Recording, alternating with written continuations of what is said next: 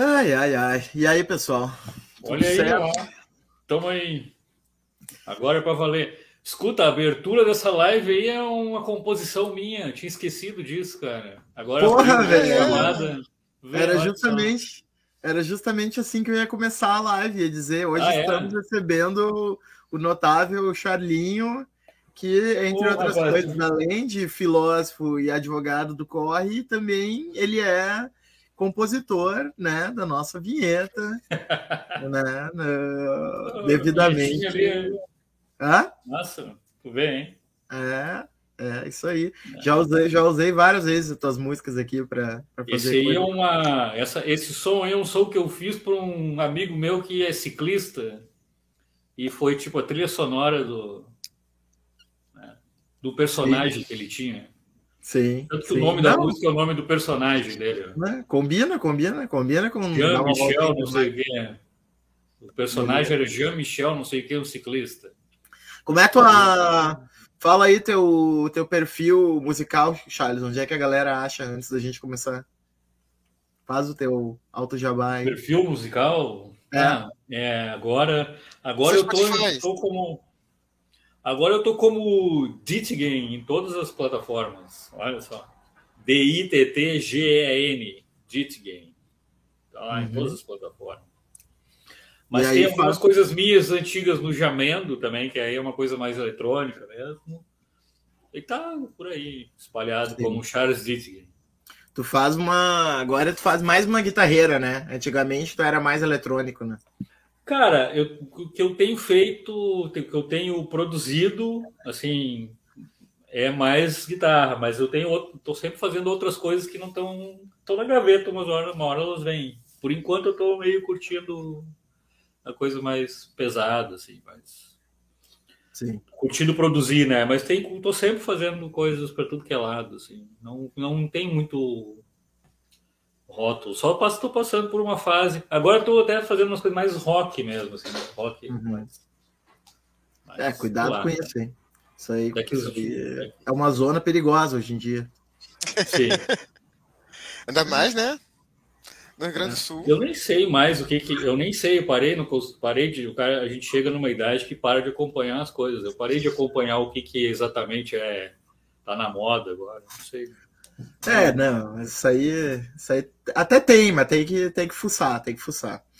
É, antes de, de, de, começar o papo, né? Estamos aqui com o Charles e o Adam, são galera do trans, e o Adam volta e meia conosco aqui para apresentar as lives e também fazendo as, as próprias do IEP aqui no Trans. Charlinho também já teve aqui no, no canal outras vezes, naquela live eu me lembro de filosofia da biologia com o Vitor, né? Foi uma live bem bacana que a gente fez lá no começo da, da, da pandemia, foi um, foi um, papo legal, assim.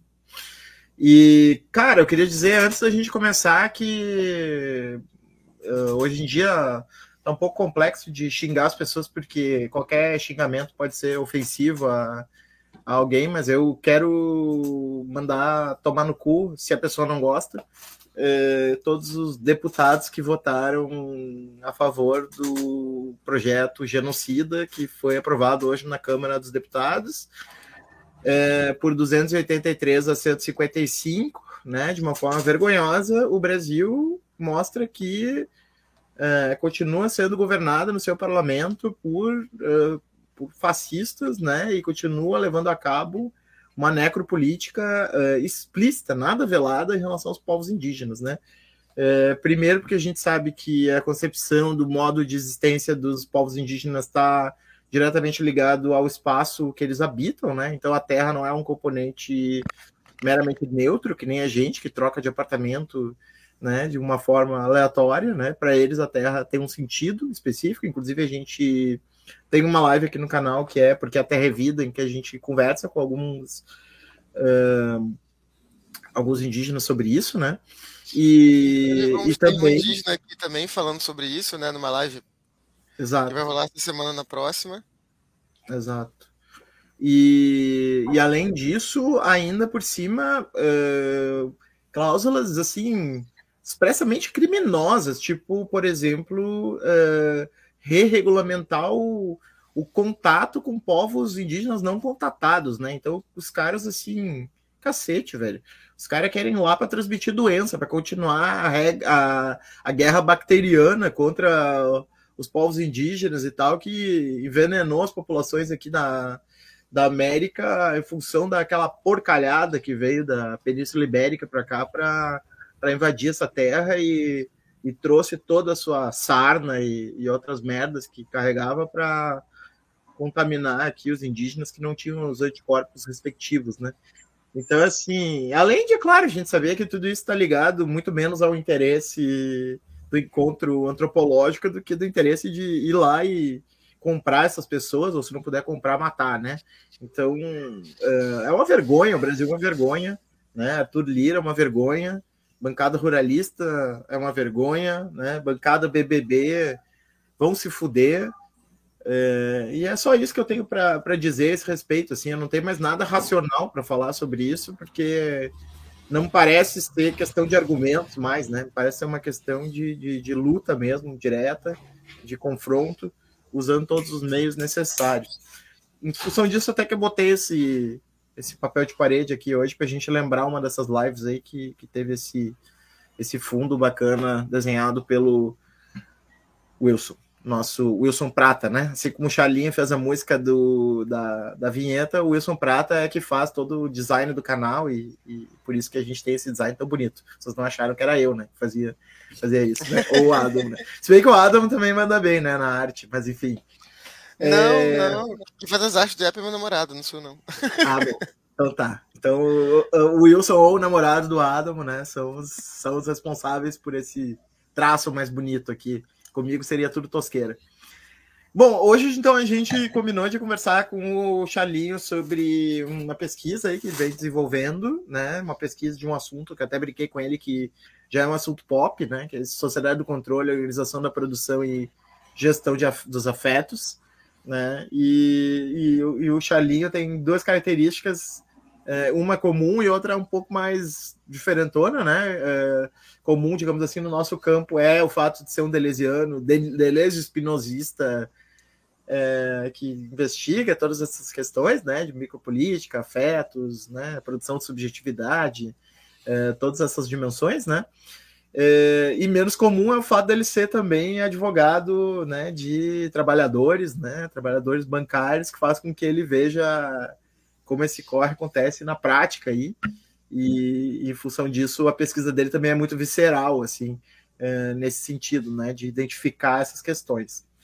Uh, então, assim, eu vou começar, depois passo para o Adam. O Chalinho, fala, conta para nós, assim, não de uma maneira, né, que a gente combinou, não de uma maneira palestrante, mas assim, como um resumão, assim, do que mais ou menos tu imaginou de trazer para o papo hoje, a partir desse trabalho que tu vem desenvolvendo. Então, é... não, o que eu, na verdade, o que eu imaginei é, é... não imaginei muita coisa. eu imaginei em trazer essa, digamos, inversão de, de, de, de, leitura que eu tenho feito, que é assim, geralmente as pessoas quando pegam uh, ah, para tratar do assunto uh, condição atual ou realismo realismo capitalista, se a gente quiser usar o Mark Fisher, elas sempre usam como, como sempre não, mas acho que uma das características é usar o, o, o, o modo de organização da produção como chave de leitura. O que, que é o modo de organização da produção? É a OCT, é, Organização Científica do Trabalho, né? que é o, a passagem do, do Taylorismo para o Fordismo, depois o toyotismo, coincidindo o toyotismo com, com o neoliberalismo. Né?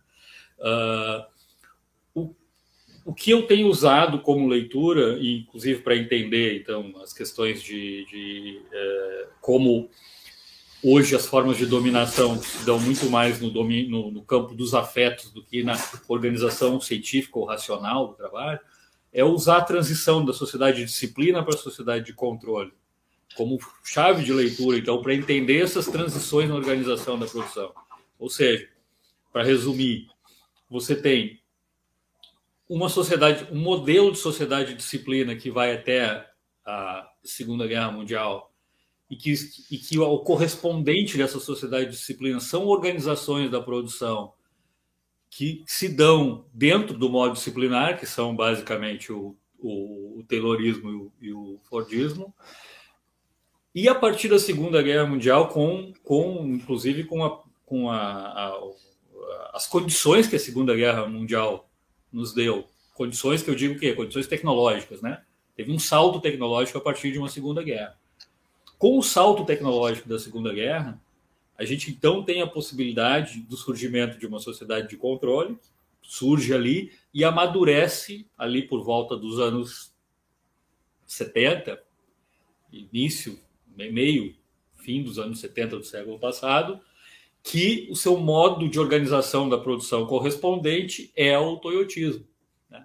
Então não é uma crise, pelo menos na minha leitura, não é uma crise econômica, não é uma crise do capitalismo que, propor que proporciona o, o toyotismo, ou não é só uma crise, mas sim é uma sociedade, uma, uma transição da sociedade de disciplina para a sociedade de controle que já está se gestando lá no início do século.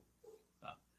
Então, aí você vai me perguntar, o que, que, que, que tem de vantagem nisso? Não, nessa leitura. Para mim, o que tem de vantagem nessa leitura é, é justamente você conseguir, a partir do, do, do, do, conceito de sociedade de controle, que você não vai encontrar dentro das leituras críticas ao toyotismo, é você introduzir o domínio afetivo na organização da produção.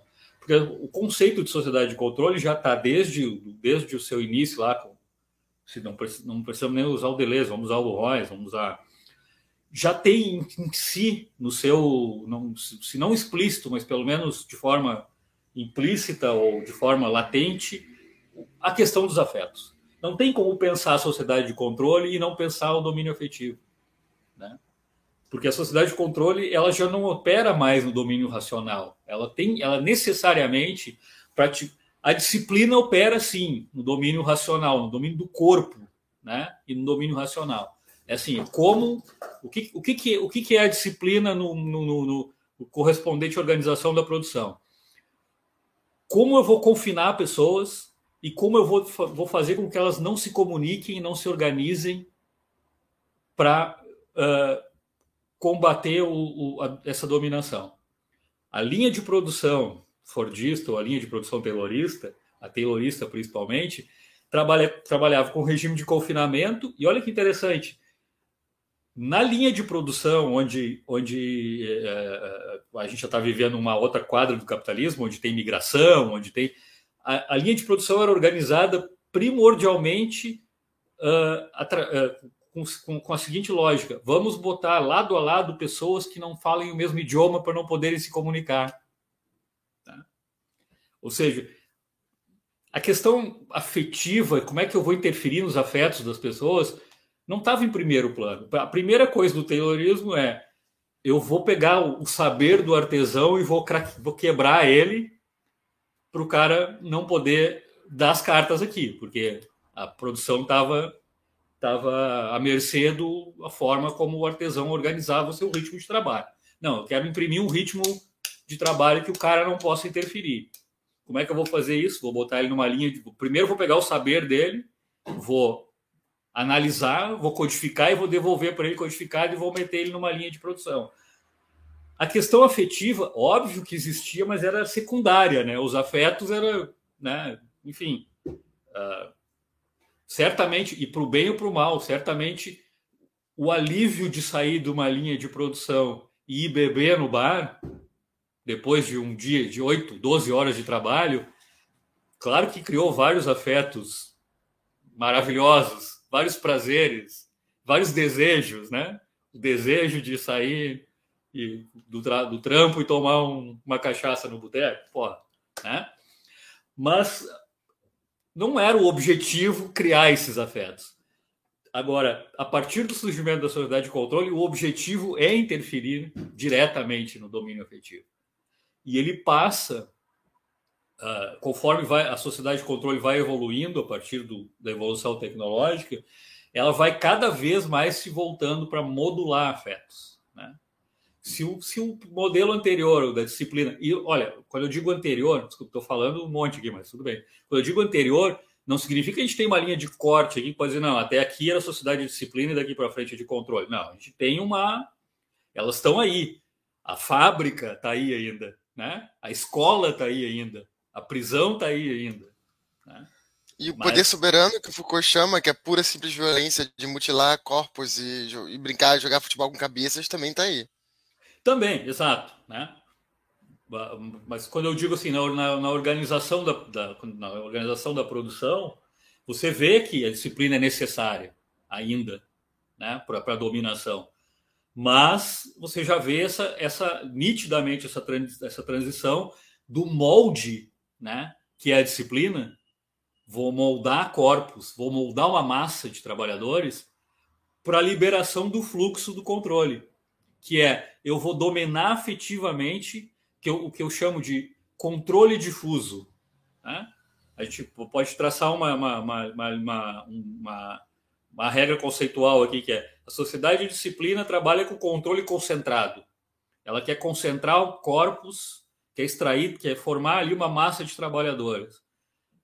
Na, na transição para a sociedade de controle, você tem uma, um controle difuso. Você tem que liberar fluxo, liberar o fluxo incentivar o, o, a liberação de fluxo para reconectá-los e controlá-los da maneira de uma maneira não mais de molde, como é o molde que vai formando massas, mas sim de modular. Como é que se modula essa massa? A partir de modular os afetos, interferir nos afetos, criar afetos tristes, criar afetos alegres quando é necessário. Eu uso uma metáfora horrível que eu vou usar de novo aqui, é quando eu falo desse assunto, que é a sociedade de controle opera na lógica do Aquaman. Ela quer uh, uma massa dispersa que ela possa invocar quando for necessário e dispersar quando não for necessário.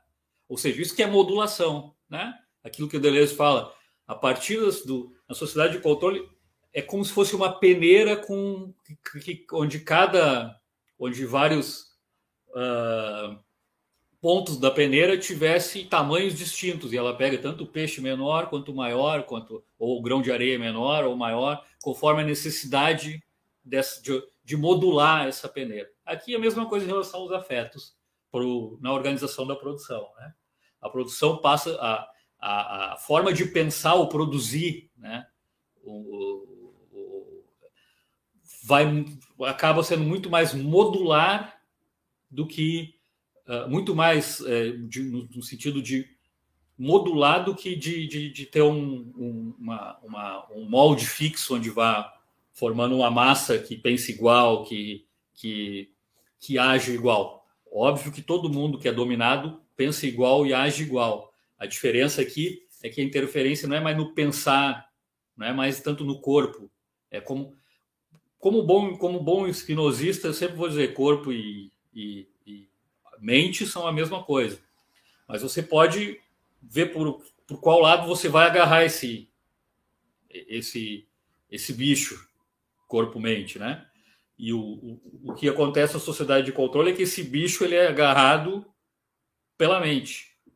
Mas não a mente no, sentido é, é, cognitivo da mente, também mas no sentido afetivo. Sistema límbico. Vou pegar esse bicho a partir do sistema límbico, né?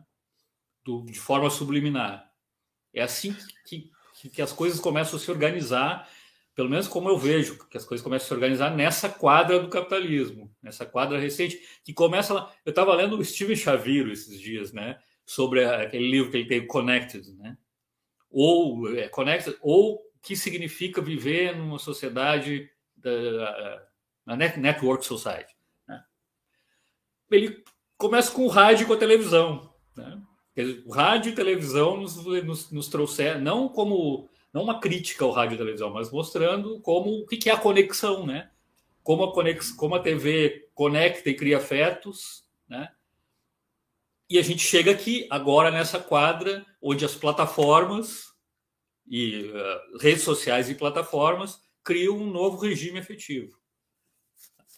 Genericamente falando, mas eu especificamente eu me interesso nesse novo regime efetivo só no que pertine às relações de trabalho, só no que diz respeito às relações de trabalho. No momento é o que me interessa. Como você faz, como você faz o desafio do balde do gelo? Vocês lembram do desafio do balde do gelo que o Facebook conseguiu fazer com que pessoas, inclusive pessoas que eu admirava, botar, tacasse o balde de gelo na cabeça e convidasse os outros para fazer o mesmo, era um desafio, e todos os imbecis iam lá e metiam um balde de gelo na cabeça. Ali foi o experimento social, os caras disseram, velho, se a gente mandar esses caras comer merda agora, eles comem. A gente já conseguiu fazer com que o intelectual meta um balde de gelo na cabeça e desafie outros 50, parente, papagaio, vizinho, e o papagaio e o vizinho também fizeram a mesma coisa. A gente pode aplicar isso aqui agora para modular afetos para produzir. A gente pode fazer essa galera acreditar que ela é livre, que ela não tem patrão, que ela não cumpre horário.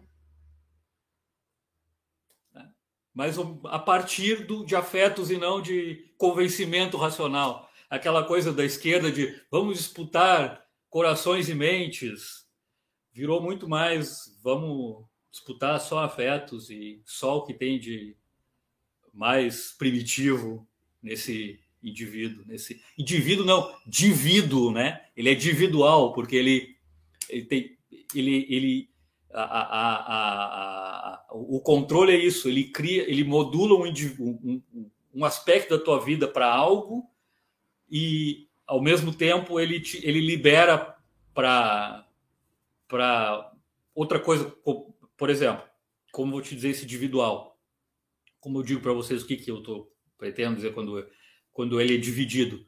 Pretendo dizer que uh, ele opera em um domínio de afetos tristes, como forma de produzir, e ao mesmo tempo ele necessita se agarrar em afetos alegres para como uma forma de se segurar nessa né, né, né, né nesse seu uh, espiral negativo espiral negativo que até eu usei uh, no último texto que escrevi, usei aquele conceito que a gente acabou usando naquele paper que a gente escreveu, o grau zero dos afetos.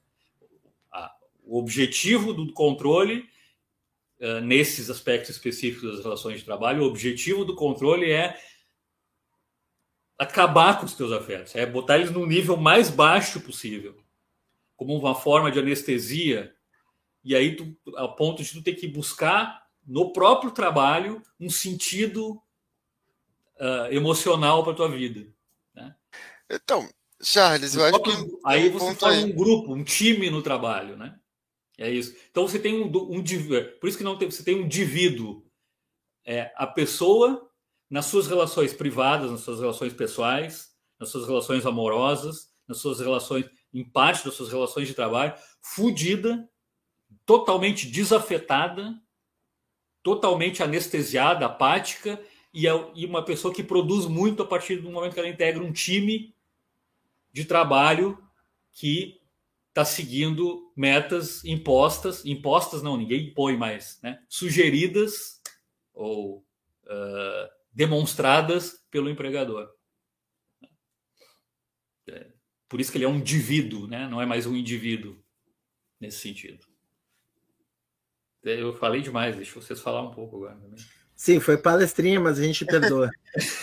Não, mas tá ótimo. Eu só acho que tomar um cuidado, porque, de certo modo, essa apatia que, que você descreveu não é bem uma apatia, ela é uma, uma apatia eufórica. Né? Ela é o, mais o cocainômalo da Faria Lima do que um melancólico amargurado que está em casa. E por quê? Porque essa, esse regime de apropriação direta dos afetos, na produção disciplinar, na, na produção do, do mundo fabril, né, certamente está lá como uma técnica que é aplicada por gestores de, né, de, de, todas as cadeias produtivas de nível blue collar, né, de nível mais né, executivo.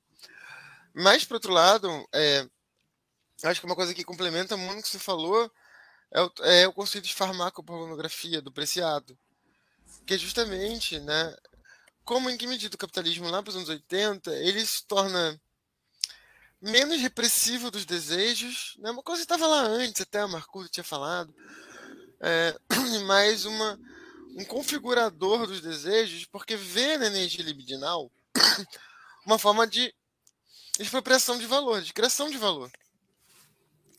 Então, ao invés Sim. de reprimir na forma de um disciplinado trabalhador que tem a sua família nuclear burguesa, sua mãe e seu filho, trata-se antes de libertar fluxos, né, fluxos de desejo, fluxos sexuais, para extrair deles valor, ou seja, para codificá-los sobre uma forma apropriável. É, e isso é uma forma muito é, é pujante de controle, porque de certo modo é meio desejável, né? Todos nós desejamos isso. Nós não queremos ser reprimidos sexualmente. E ao mesmo tempo, o modo pelo qual nossa não repressão sexual, nossos ganhos de liberdade sexual, LGBTs ou não, sabe? É, conseguiu se firmar foi a partir de registro farmacopornográfico no qual né, se viu e se construiu estrategicamente de forma difusa, como se falou, a ideia de que é possível monetizar e extrair mais valor do desejo libidinal, do desejo sexual, e mesmo do desejo por outros modos de vida. É, isso não só no nível né, das representações, né, não só no nível, digamos, de aplicativos que promovem interações sexuais entre estranhos, como o Grindr, né, não só na proliferação tipo, do, da pornografia propriamente dita, como os sites, mas também no nível de uma constituição farmacêutica do indivíduo, do, do, do, indivíduo, como você falou. Né, porque não se trata só apenas agora de disciplinar o corpo como uma realidade comportamental, mas como uma realidade propriamente material, através da manipulação desse corpo através de hormônios. Né? Produz-se uma virilidade excedente do que seria o tempo é, natural, entre muitas aspas, da virilidade humana através do Viagra. Produz-se uma certa feminilidade a partir do uso sistemático de hormônios anticonceptivos. Produz-se né, é um determinado referencial de hipermasculinidade que é desejável, inclusive desejável no nível de sexualidade dissidente, como, como os LGBTs, que vêm da hipermasculinidade, um valor a ser seguido, através do uso de hormônios sintéticos de testosterona. Mesma coisa que também vale para pessoas trans de transição. Né? Então há essa possibilidade de extração de valor a partir do desejo né, pornográfico, no sentido literalmente do desejo sexual, né, o que somos delesianos é, sabemos que o desejo sexual, né, ele não é propriamente sexual, mas é já o desejo em geral, o desejo afetivo, né, nossa libido que está ali em todos os aspectos da, da existência social, mobilizando cada ação, distrações inauditas disso, para além do que a repressão permitia, né, porque a repressão, como está lá na tese do Reich, né, reprime-se uma coisa para que a libido vá para outra. É melhor que isso seja o mais fluido possível que não se reprima Sim. quase nada, para que toda fonte pelo qual o desejo na sua plasticidade pode ir possa ser objeto de uma apropriação da formação de lucro, né? e na apropriação de na formação de uma subjetividade consumidora. Então, por um lado, temos isso, né? esses, esses fluxos é, de desejos liberados a serem apropriados num grau realmente modular, né? não tanto de um molde, não uma forma única, mas a plurivocidade de formas a partir do qual o desejo pode ser pode ser é, apropriado, e aí vai, né? Quanto mais formas, melhor, né? Quanto mais formas diferentes cobrimos o quanto o desejo sexual pode ir, o desejo pode ir, quanto mais mercados ou desejos formos explorar, na constituição de que se chama mercado consumidor, melhor. Se alguma coisa tão pueril quanto uma suposta identidade nerd né, pode virar um objeto de extração de capital na medida em que pessoas que assim se identificam têm um investimento libidinal em aqueles bonequinhos feiosos, né, que é aquilo que são caríssimos, aquilo é só um signo de pertencimento a esse grupo, está se vendendo um signo de pertencimento a esse grupo. A partir do investimento libidinal colocado ali, né, então vamos lá, tudo é possível, né?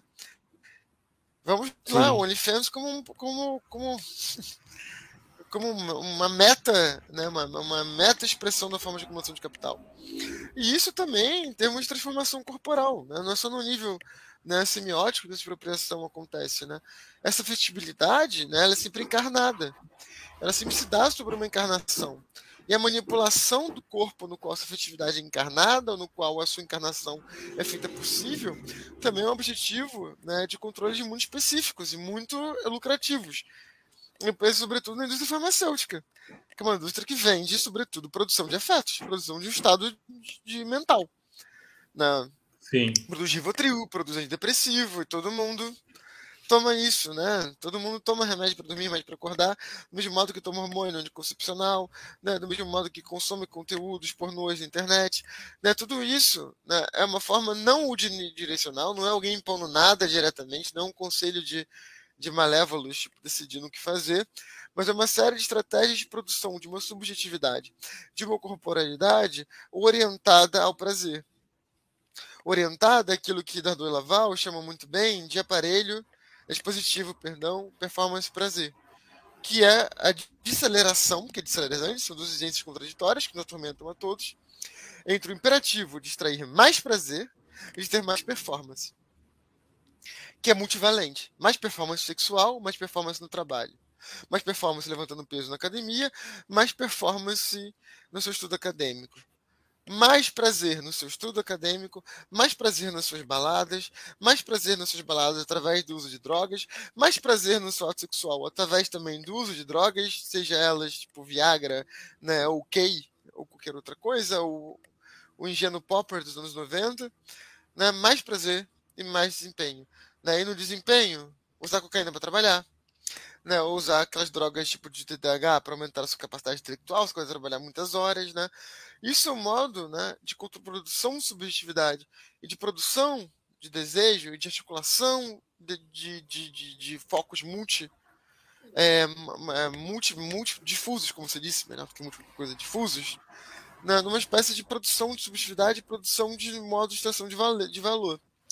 Que para mim parece bem que o Deleuze, tadinho, estava lá vendo já no início dos 90. E isso chega ao seu auge hoje. Eu não estou dizendo que isso é bom nem ruim. Né? eu sou uma camponesa, não estou dizendo que isso é horrível, que temos que abandonar, parar de tomar noções depressivos, parar de tomar remédios para dormir, parar de tomar Viagra, parar de tomar hormônio para ficar gostoso. Não estou falando isso. Isso é só uma configuração de uma produção de subjetividade que não extrai valor da repressão disciplinar, apesar de depender dela em algum nível, né? Mas da liberação dos fluxos desejantes. Né? Apropriar o desejo na medida em que, se, em que o liberta. Né? É uma forma de justamente se apropriar dos afetos felizes, né, transformando eles em commodities a serem distribuídas segundo as exigências de mercado. E de construir novos mercados a partir da identificação de um afeto como uma commodity possível a ser explorada. É, isso é terrível, mas enfim. Né? Eu sou viado, né? E viados só conseguiram existir publicamente a partir de, da manipulação dessa operatória neoliberal desejante. Então, então é isso. Eu falei demais também, entrei palestrinha. não, não. Achei ótimo. Olha só, eu, antes do Charles comentar, eu. Bom, agora entendi teu, teu, tua razão ético-política mais, mais sólida, porque eu achava que era só um purismo de, de, de não querer se colocar como crítico, né? E se colocar nesse lugar descritivo eternamente, né? Digamos que tem um engajamento ético-político aí que, que faz com que tenha suavizado essa dimensão. Mas o que eu acho interessante da gente, da gente pensar a partir disso que tu colocou, Adam, é que uh, sempre quando a gente faz essa crítica, né, e é um pouco a crítica que eu e o Charles faz, enfim, descrição que eu e o Charles fazemos nesse texto aí que o Charles mencionou, do Grau Zero dos Afetos, é que parece que quando tu ataca essa aceleração né? E essa, esse super consumo uh, do corpo, né? Essa extração da, da energia libidinal uh, que gera uma certa sobrecarga que leva então a esse estado de burnout ou, ou coisa parecida. Uh, automaticamente tu tá reivindicando uma certa pureza qualitativa, espiritual, sublime, ou alguma coisa que funciona como uma contraparte desse fluxo quantitativo e, e dessa, uh, dessa exploração libidinal que a indústria uh, farmacopornográfica né, uh, utiliza, né? Mas eu acho que eh, a gente consegue construir uma saída que não passe necessariamente por essa reivindicação de uma pureza humanista, né? Acho que o Charles também está tá engajado nesse projeto. Ah, quiser né? eu, amigo. Quiser ah? eu ter alguma coisa para reivindicar que fosse ser dessa pureza humanista. Não tem isso, né? Não tem isso, não, não existe não, isso. Isso é uma ficção não, dos tipos, né? Não tem o que reivindicar para além disso. Não, mas a, a, a, gente pode dizer que não tem entre nós, mas assim, é, a boa parte da teoria crítica é construída a partir dessa reivindicação, né? De, de é, nem estou falando da teoria crítica antiga, estou falando da teoria crítica atual, assim, como se algo do humano estivesse sendo perdido aí nesse caminho, né? Mas só para dar um Sim. exemplo, antes de devolver a palavra para o Charles, eu estava conversando agora com a, com a Maria, minha companheira, né? E a gente estava falando sobre, sobre essa questão biofarmacológica e, e todo essa, esse poder da indústria farmacológica, de, e, e, não só da indústria farmacológica, mas das ciências biológicas, né? E da farmacologia, de se colocarem como, como, digamos assim, capazes de produzir certos resultados que outras culturas não, não fizeram antes, né? É, mas eu fico, mas o meu ponto é que também existe uma certa espiral viciosa, né? No sentido de que também essa indústria é, reage a certos problemas que ela própria criou e não existiam nesses outros contextos, né? De uma maneira que essa farmacologia meio que ela não consegue se sincronizar, se sintonizar com essas subjetividades outras é, que estão orientadas por uma outra maneira de existir e tal, né? Do tipo talvez o Rivotril seja uma tecnologia muito própria de uma sociedade super acelerada e, e, e, com sobrecarga de trabalho, assim, né? A ponto das pessoas ficarem mega estressadas, né? E, e assim por diante.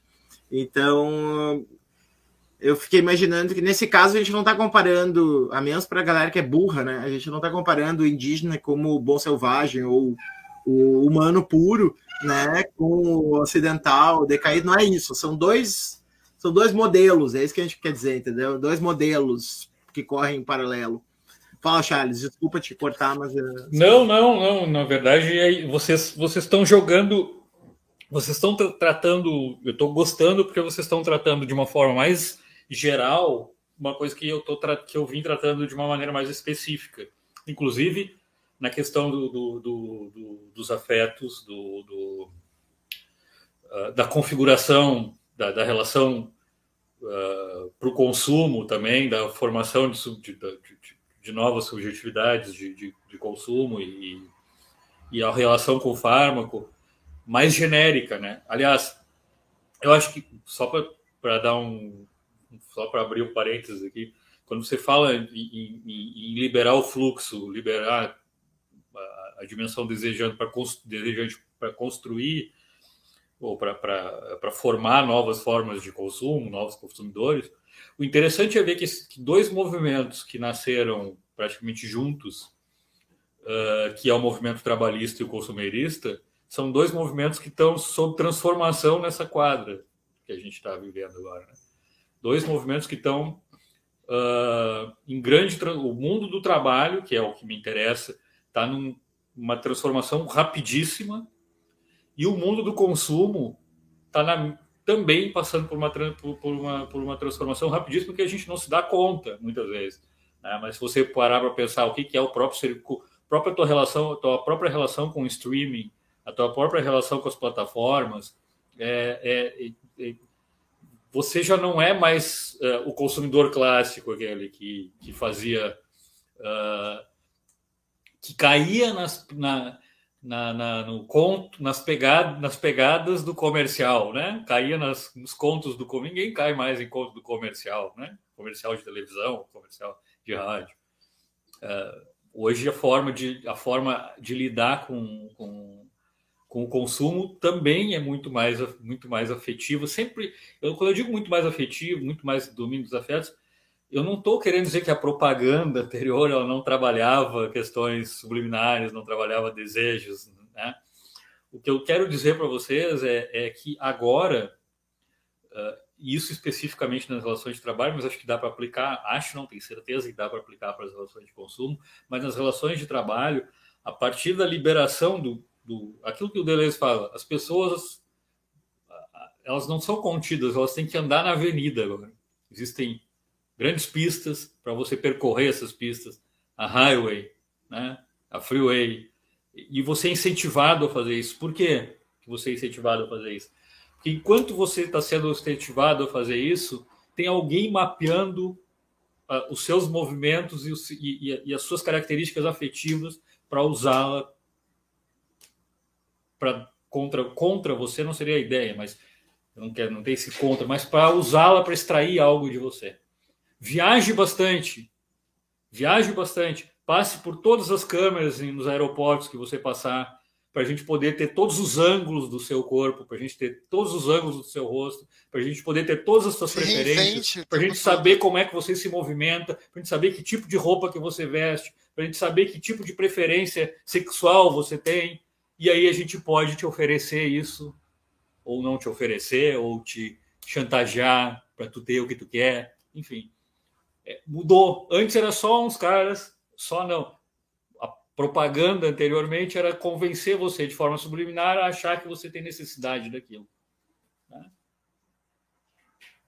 Não, agora criar necessidades ou hoje, hoje, hoje você não precisa criar mais necessidades num trabalhador. Vamos voltar para a relação de trabalho que, eu me interessa, que é o que me interessa. Você não precisa criar necessidades no trabalhador. Você precisa só, a partir de um fluxo de dados que ele vai estar tá submetido. Quando eu estou falando trabalhador, eu não estou falando trabalhador, o cara que trabalha ali no mercadinho na esquina onde vocês compram. Até pode ser também. Mas eu estou falando trabalhador nas grandes companhias, tá?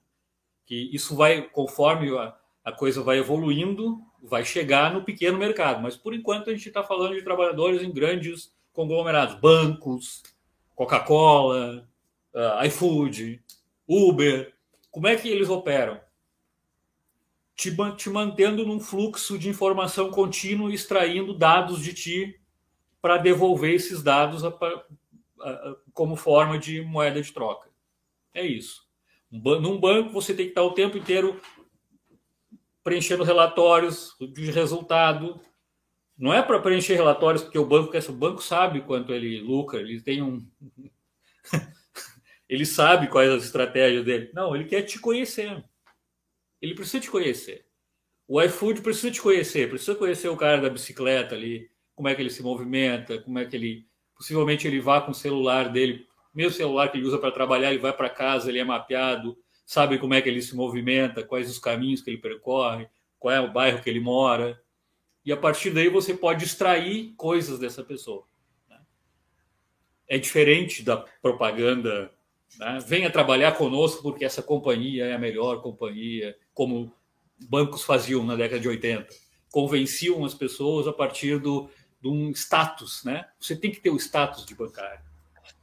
Vir trabalhar com a gente não é um, um é uma é, é, é, você é um privilégio que você tem trabalhar conosco porque né, as pessoas desejavam aquilo venha ser não sei o que sei lá pense em qualquer coisa de carreira né? a coisa muda aqui. Eu queria te perguntar sobre como. Porque, assim, você também está falando, eu concordo plenamente. É, isso me parece que, tipo, num país como o Brasil, ele, essa forma de contabilidade de extração de valor, ela é dada é, de forma substantiva. Mas, por outro lado, como a gente pode entender como essa forma se relaciona com formas que são meras redições do pior do escravismo, né? Como aconteceu no Rio Grande do Sul, né? É, como né, essa, esse poder mega sofisticado a partir da incitação dos afetos, tanto em termos do, da relação de trabalho quanto em termos de consumo, acaba por conviver com as formas mais brutais de, de simples exploração com base na violência e na ameaça. Né? É, aí vocês tiveram no Rio Grande do Sul né, o caso da exploração dos trabalhadores escravizados, da Luciana Saltão, que disse que sobrenome não garante emprego. É, e aqui no Rio a gente tem de vários registros de regiões da cidade que são governadas por regimes que não são nada cidade de controle. Assim, né? A milícia não é cidade de controle, a milícia é cidade soberana mesmo, tipo, é suplício. Né? Inclusive, a gente tem uma teocracia aqui dentro do Rio de Janeiro, que é o chamado Complexo de Israel, que é uma, um curso de comunidade, temos 15 mil pessoas vivendo lá, 15 mil é substancial, né, que vive um regime teocrático, governado por um tra traficante talibã, né, para se dizer. Que ele impõe um registro né, de. Ele é, um, ele é um monarca teocrata que tem poder absoluto sobre aquela região. Né, como tipo, a gente está no terceiro mundo, num país como o Brasil tão múltiplo, esse registro que a gente identifica aqui na Faria Lima e nas próprias vidas de classe média, né? Ele não é suficiente para descrever a complexidade da realidade, porque afinal isso realmente é central. Acho que não é, não é besteira assim, tipo, não é só as classes médias sofrem isso, não. O empregador do iFood também, entendeu? Ele também é um fudido que também está ali vivendo essa forma de, de, de, de, de gestão do trabalho, de apropriação do valor.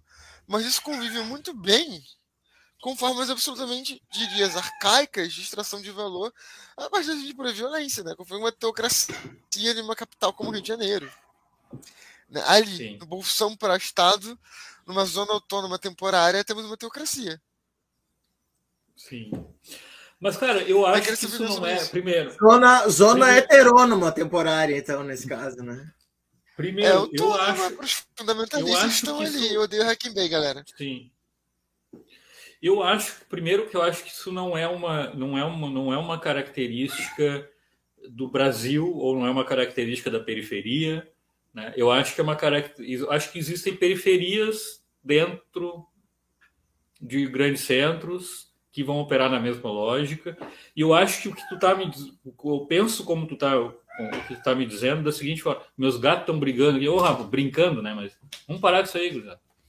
E vou, é o que eu estava dizendo. É, é, eu acho que na verdade são dois regimes, dois, dois tipos de sociedade dentro de uma. Né? Se a gente parar para pensar, eu, eu, te dizer especificamente em relação a como é que eu vejo isso, traçando um paralelo com uma outra coisa que eu quero tratar de forma mais específica, porque até aqui a gente vem tratando de uma forma genérica a questão dos afetos, mas no, no trabalho os afetos, eles essa, esse regime de extração de valor ou de dominação, quero usar a palavra dominação, essa forma de dominação do trabalhador contemporânea, ela se dá através do assédio. Né? O assédio moral mas depois a gente vai fazer distinções entre tipos de assédio moral. O assédio moral é a ferramenta utilizada né, como forma de modulação afetiva. Mas para tu ver, o assédio moral uh, empregado hoje no, no, no, no, capitalismo contemporâneo é um assédio moral que a gente chama de assédio moral organizacional. Ou seja, você tem uma organização da produção que propositalmente assedia, propositalmente impõe uma, um regime de produção, metas, etc., para propositalmente adoecer a pessoa, para que ela não possa se mobilizar, né? para ela não, ela, ela não possa, possa oferecer resistência, porque o grande problema do capitalismo nas relações de trabalho sempre foram as resistências. A dominação, ela sempre, eles sempre souberam, sempre tiveram na frente, né? Como com as formas de dominação. O problema deles era como minar as resistências. O, a, a, quadra atual do capitalismo lidou com o assédio moral e o adoecimento propositalmente como forma de minar a resistência. Beleza. Isso é uma coisa que eu quero dizer, atual, né? Capitalismo atual. Mas veja bem,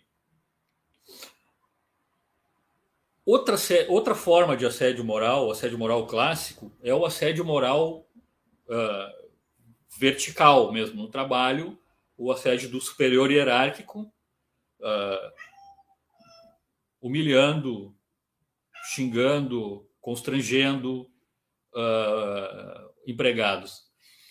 Isso já come começou, começaram pesquisas sobre isso na Europa na Alemanha, na França, são os, os pioneiros nesses países pioneiros dessa pesquisa, Suíça, França e Alemanha, começaram a pesquisa sobre assédio moral clássico quando ninguém falava de assédio moral.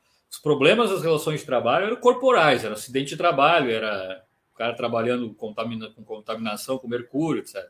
Ninguém estava preocupado com a vida afetiva das pessoas. Na década de 70, 80 do século passado, começou -se a investigar mobbing bullying, era o nome que davam para as práticas de assédio moral. Que eram bem práticas assim, é quando um grupo, mobbing, o bullying é quando um grupo de trabalhadores se volta contra um específico. Depois se evoluiu para a questão, não, quando chefes, quando superiores hierárquicos é, humilham uma equipe inteira. Tá? Essa forma clássica de assédio moral, ela sobrevive na empresa até hoje. A empresa combina duas, dois tipos de técnicas de assédio. Tá? Cada vez mais ela coíbe o assédio moral vertical porque ela tem uma imagem arranhada. Cada vez que o. Vamos, vamos pensar no assédio moral e sexual lá do suposto, né? Para não dizer que a gente está afirmando que o cara fez isso. Supostas acusações de supostas práticas de assédio sexual e moral pelo presidente da Caixa Federal. Né? Isso arranha a imagem da empresa. A empresa tem que correr atrás de um prejuízo. Então, cada vez menos ela quer isso, mas é uma prática que sobrevive ainda dentro da empresa. O que a empresa quer agora é o assédio moral organizacional. Ele não tem cara, ele não tem rosto. Ele está num algoritmo, numa plataforma que te pressiona a entregar, a entrega, a entrega afetiva, o engajamento nos projetos do empregador, o engajamento afetivo, o vestir a camisa. Quando o Zuckerberg vai lá e diz agora as coisas vão aquecer aqui. Agora eu vou espentar a chapa. Porra, cara. Que coisa mais evidente que isso quando vai o. Né? Tá aberto, tá escancarado. Quando vai o Zuckerberg, quando vai o. o, o, o como é que é aquele de peruca, aquele que usa peruca, o Elon Musk, é. Quando o Elon Musk vai com a peruca dele lá dizer agora a chapa vai esquentar. Quem não entregar vai ter que pedir para sair. Velho, é, isso é uma diferença importante do que era o trabalhador terrorista fordista, né? O Frederic Lornon, ele diz que tipo, existe cada vez mais uma culinarização do desejo afetivo do trabalhador em relação à, à empresa, ou seja, que ele veja cada vez mais que empresa é ele, né? E que ele sinta alegria nas vitórias da empresa, como se fossem vitórias pessoais, né? E que aquilo que sempre se desviava do desejo do trabalhador em relação ao objetivo da empresa seja diminuído que o trabalhador fordista se esperava dele o quê? Ele fizesse seu trabalho, preguei meus pregos e vou embora para casa e minha vida é outra. Dane-se, né? Agora eu vou. Né, eu vou tomar minha cerveja, vou me dedicar a um hobby Sim. como golfe, sei lá.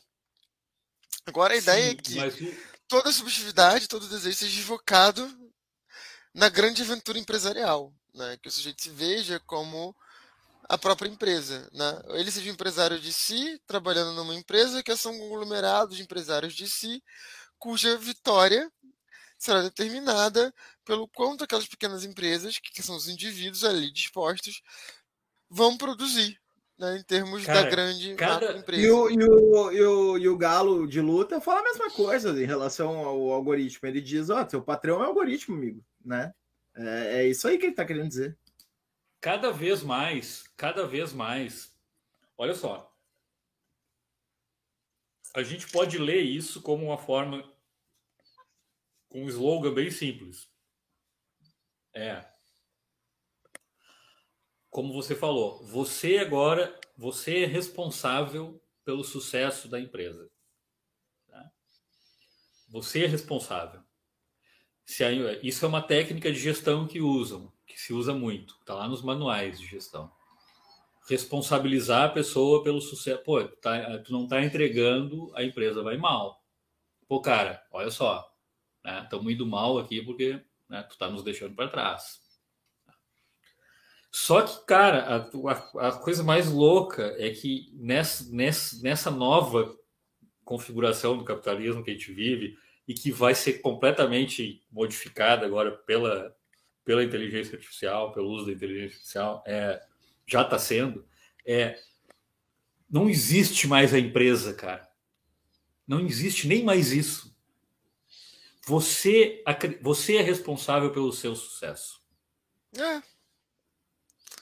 Você não é tem mais a empresa. A empresa já nem te diz mais assim, tu é responsável pelo sucesso dessa empresa. Se essa empresa quebrar, ó, velho, olha aqui, ó, tá vendo? Tu não tá entregando? Não. É de a empresa agora faz com que tu acredite que tu é responsável. Quer ver? Quer te dar um exemplo? Vou te dar um exemplo do, do vamos usar o YouTube. O cara que é youtuber, que está produzindo conteúdo 24 horas por dia, pra, uh, porque ele é responsável pelo sucesso dele e tem que entregar entregar para ele, não é para ninguém. Ele está produzindo um conteúdo para ele. Quem fica com a grana dele é o Bill Gates sem dizer para ele que é responsável pelo sucesso do YouTube.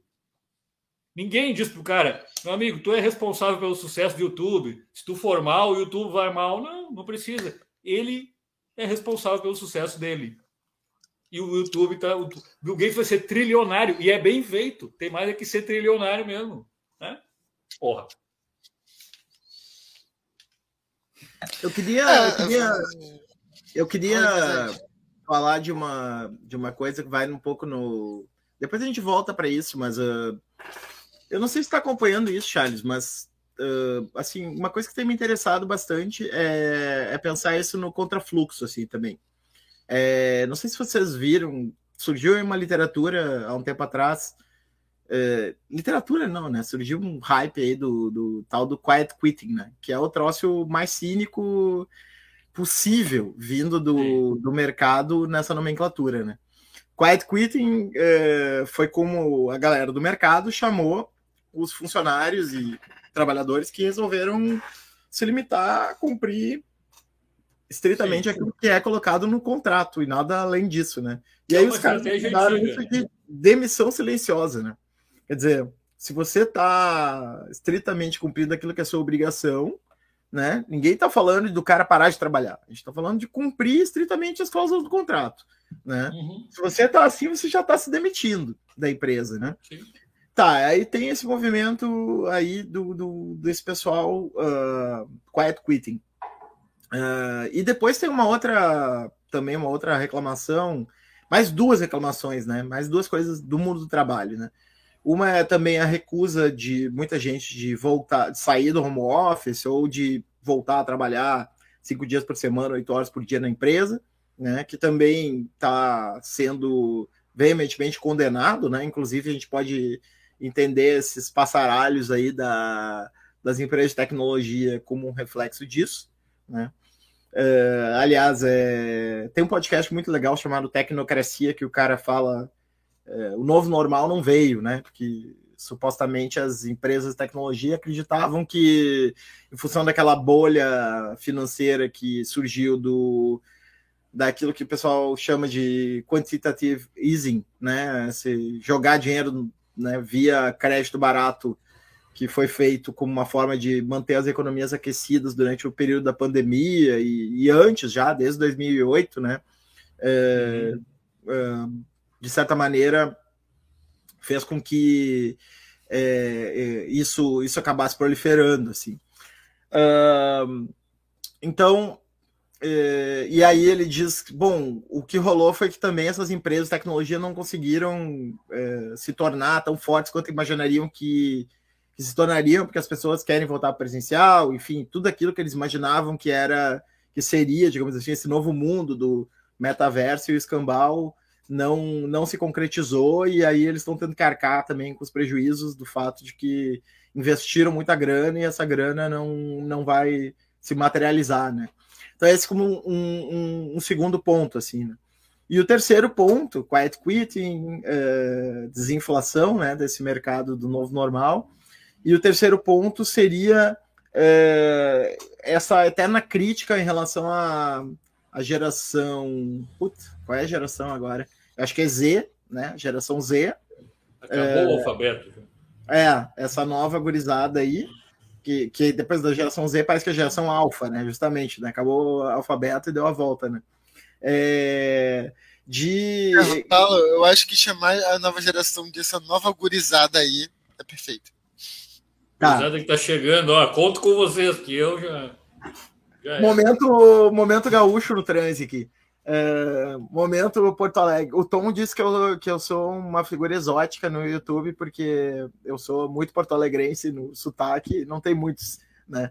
É, e, e, digamos assim, ó, essa hesitação dessa galerinha mais nova de, de entrar nesse, nesse universo e de dizer que tá estressado e deprimido e, e escambau é, e, e, aí isso ser interpretado como fragilidade, né? Isso ser interpretado como uma espécie de, de aquela retórica do snowflake, né? Ah, a nova geração é tudo snowflake e tal, eles não querem trabalhar, eles não querem dar o duro e tal.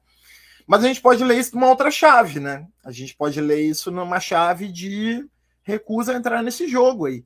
Né? A, gente pode, a gente pode ler isso como potência, né? não só como fragilidade, né? Porque, de certa maneira, o que o capitalismo neoliberal quer, né? É justamente vender a ideia de que isso é uma baixa performance e, consequentemente, as pessoas são losers e estão fora, né? E o que essas pessoas estão fazendo no geral é aproveitar um monte de, de, dinheiro que foi colocado no mercado pelos governos via, por exemplo, nos Estados Unidos, né? O Biden colocou um monte de grana para fazer com que o mercado permanecesse aquecido. É, eles estão aproveitando essa oportunidade nessa espécie de renda base, proto-renda básica, né? Feita pelo, pelo período da pandemia, para dizer: olha, nós não vamos mais submeter essa merda de trabalho aí que vocês estão uh, nos oferecendo. A gente prefere não trabalhar, prefere ficar fazendo nossas coisas aqui e ganhando uh, essa grana aqui. Então, cara, eu não sei, eu fico pensando, né? Isso é uma coisa que eu, que eu não cheguei a sistematizar, assim, mas que eu achei legal de trazer para conversar contigo, de pensar nesse contrafluxo também, né? Esse contrafluxo de, de recusa ao trabalho uh, nesses três fenômenos aí, que são alguns que eu recortei aí, ouvindo podcast, lendo uma outra coisa, uh, de, de não entrar nessa ciranda aí do, do, do, do, do da sociedade do controle mesmo, né? Então eu não sei como é que tu Sim. pensa. Mas é isso, antes de entrar no, no, na resposta do Charles, só para complementar o seu argumento, porque o Hayek, no, no Caminho da Servidão, se não me engano, ele que é tipo dos caras que no liberalismo, ele diz justamente é necessário ter muito desempregado. Porque senão, como vamos obrigar as pessoas a trabalhar? Será os horrores da escravidão e da chibata? Ou os temores do desemprego?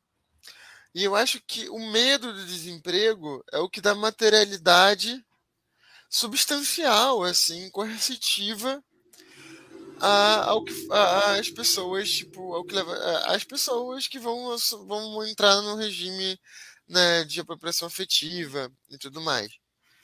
Né? Então é importante entender que isso só foi possível porque a gente teve taxa de desemprego de 12%, que a Europa já convive há 30, 30 anos. Né? Então, isso não é só uma coisa das conjunturas socioeconômicas, mas isso é um projeto. Né? Manter o desemprego alto para poder coagir as pessoas submeterem ao ridículo dessa forma de governabilidade baseada nos afetos. Você tem que fingir que está feliz o tempo todo e tomar um happy hour com as pessoas da empresa no final do dia, né? etc. Né? Aí, Charles, foi mal interromper. Sim, mas... sim, não, e, e, só, só dando um dado empírico aqui, para semi-empírico, né, para pensar isso que tu falou agora. É, o Samuel Pessoa, né, não preciso descrever, né, um famoso economista aí, neoliberal, que está sempre na linha de frente aí da, da direita em termos econômicos, ele está defendendo explicitamente que a taxa de desemprego no Brasil é 10%. Ele fala: ó, oh, o Brasil não é um país que funcione com pleno emprego, é, nos termos da Europa. Pleno emprego no Brasil é 10%, é 10% 11% de desemprego. Não tem como a gente trabalhar com 4, 5, 6% de desemprego né? Que, aliás, foram, sem querer aqui defender o, o, o projeto Dilma, que todo mundo sabe. Todo mundo sabe, 20 não, milhões de pessoas, né? Daqui 10 milhões de pessoas empregadas. Né? 10 milhões de pessoas empregadas, o que ele está defendendo. Pois é, e, e, o curioso aqui é que quando a Dilma caiu, né, ela tava, a taxa de desemprego no, no, no Brasil tinha recém chegado ali nos, nos 4, 5% de, de desemprego ou seja, no pleno emprego.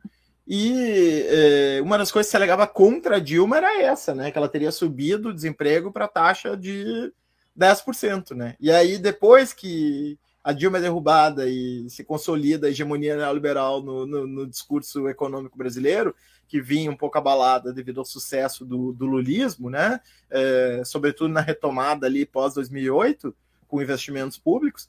É, então, assim, depois que eles consolidam, aí eles admitem, não, é aquilo ali que a Dilma tinha feito, na verdade, aquilo ali era, era o normal, né? Aquilo ali era o correto, era a homeostase, né? Era o funcionamento homeostático do, do sistema. E agora, agora é isso aí, galera. Agora é isso aí. A gente, a gente derrubou, mas a gente não promete melhorar em relação a isso, não. Era só para derrubar mesmo.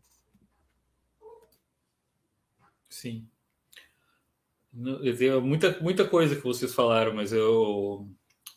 vou tentando, vou tentar me, uh, não, não uh, usar a mesma ordem que vocês usaram para na minha fala, mas pensar coisas aqui e ali. Uh, o que o, o Adam, o que tu falou, é, eu acho que como é que eu penso isso assim? É, eu acho que o, me, o, o, o a, a, questão não é o receio do desemprego, né? A questão que sempre que sempre está para as pessoas uh, e eu acho que isso tem uma aqui tem um truque, né? Tem um truque de mágica aqui. O receio das pessoas não é estarem desempregadas, o receio das pessoas é não sobreviver. Na verdade é essa, é não ter subsistência. Ninguém tem medo do desemprego, velho. Isso é coisa que alguns acreditam, né? No, no, não, mas naquela peraí, não ter desemprego, naquela, algum, desemprego não ter subsistência, né? Hã? Sim, não, estou dizendo assim. Não, tem, não tem emprego, pessoas... não tem subsistência. Não necessariamente. Não necessariamente. Aí entra o, o, discurso do empreendedorismo de si, né? Eu não vou precisar de emprego que eu vou vender minha empadinha aqui, meu bolo de pote, né? Não, não, não. Eu, vamos, vamos, vamos resposta ah, é, ao deixa, fim de deixa, garantias trabalhistas. Deixa eu usar uma. Vamos ampliar essa expressão. Não é emprego. O medo das, o medo das pessoas, o receio das pessoas, não é estarem desempregadas ou não ter trabalho. O receio das pessoas é não, não, não ter meios de subsistência. Porque se associou trabalho, desde lá dos campos nazi, né?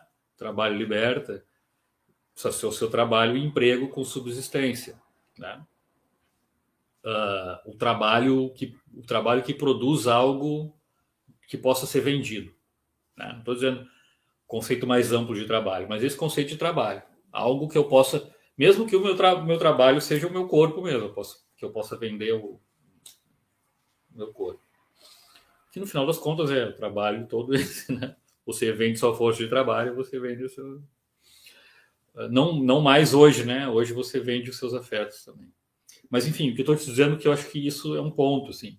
As pessoas não têm um receio de, a não ser aquelas pessoas que que acreditam nesse slogan, né, que o trabalho liberta, elas não têm seu receio de não fora essas pessoas que acreditam nisso, as pessoas que são trabalhadoras por necessidade, elas têm só receio de quando a economia vai mal e elas não têm emprego ou não têm trabalho, elas têm medo de não ter, de não subsistir, só isso. Mas isso, por, enfim, é uma questão complexa de é uma questão de uma conformação social. Outro tipo de sociedade não vai ter, né? Não vai ter, nem vai entender isso aí. Né? Escassez de recursos. É, o que está falando de escassez de recursos, cara? Estou aqui, né? Ali as frutas na, na árvore. Né? Tem uma galera que não vai entender isso. Escassez de recursos é um conceito importado dos caras que plantaram batata no frio que não nascia, né? quando chegar no trópico, disse, não, vamos levar adiante a, a ideia de escassez de recursos para os caras que chegaram recursos, escassez, que que... É, literalmente ser produzido, né? Acho que a grande. Uma, uma tese central do marxismo que hoje em dia não bomba mais, né? É, é que o, o Marx basicamente estava falando: todo mundo tinha acesso aos recursos básicos para sua própria alimentação, mesmo o camponês fudido medieval, né? Ele tinha lá a sua, a sua plantaçãozinha, que ele plantava suas batatas e ele não passava fome. Né? Tirando de grandes catástrofes, né? Invasões mongóis e tal. Ele estava de boa, na dele, plantando. A impossibilidade de ter os, de ter os recursos em termos de meios de produção, literalmente a terra e as ferramentas pelo qual você pode produzir seu próprio trabalho, é o que funda o capitalismo. Isso está correto. Né? Isso é cada Não, vez é, mais eu, radicalizado. Eu acho que o mote é, o mote é a escassez venceu. A escassez venceu. É isso. A escassez venceu. Né? Todo mundo. Produzida. Todo mundo vai ter esse receio de que para eles, para ele não vai ter. Aliás, a gente está viajando aqui em outras coisas, né? Fomos muito longe. Mas eu acho que, cara, que todos esses movimentos de extrema direita, todos esses movimentos de, de, de gente aderindo a uma extrema direita, no fundo, no fundo desses movimentos está uma percepção não não não conceitual, não refletida, mas visceral de que escassez venceu. É tipo assim, como se tu tivesse um pedaço de, de pão ali na, no chão e, e uma galera faminta soubesse que se ela não for primeiro naquele pedaço de pão ali no chão, não vai ter para ela. É e aí o que tem de mais e aí o que tem de mais uh, podre na tua na, na, na, nos, tem de mais horrendo nos teus afetos aflora. Né? Não tem mais, assim, é eu, é eu e o meu grupo, eu e o meu clã, é, e os outros que se fodam, porque a escassez venceu. Que diante da percepção de que, que não há mundo venceu, para todos, de que não há uma possibilidade, Sim. uma abundância para todos, o que resta, se não isso, né? Foda-se O que resta, foda-se os outros, o meu primeiro, meu pilão, isso. né? É, farinha então, pouco, pilão primeiro. Então, Essa é eu tô, tipo, eu usei esse, esse exemplo, mas assim, o medo das pessoas não é o medo de. Pode até que se traduza no medo de desemprego, no medo de Sim. não ter trabalho, mas o medo é que, cara, faltou, vai faltar, não tem para todo mundo. É. é. intuitivo, todo mundo sabe intuitivamente, sem ter refletido, sem ter lido um livro, sem ter visto um filme, sabe que vai aí, faltar água. Charles, a solidariedade social sabe que vai faltar. Parece como um fardo, né? aparece como um fardo. Se eu já estou aqui na minha luta por recursos escassos, eu já estou aqui tendo que disponibilizar o meu máximo na aventura empresarial, ou estou aqui tendo que disponibilizar o meu máximo para simplesmente conseguir é, qualquer forma de subsistência, qualquer forma de discurso e de postura ética mesmo diante da vida, que vai dizer, você precisa sacrificar isso pelo social, pela vida comum, vai parecer como uma coisa que tá ali para te atrapalhar.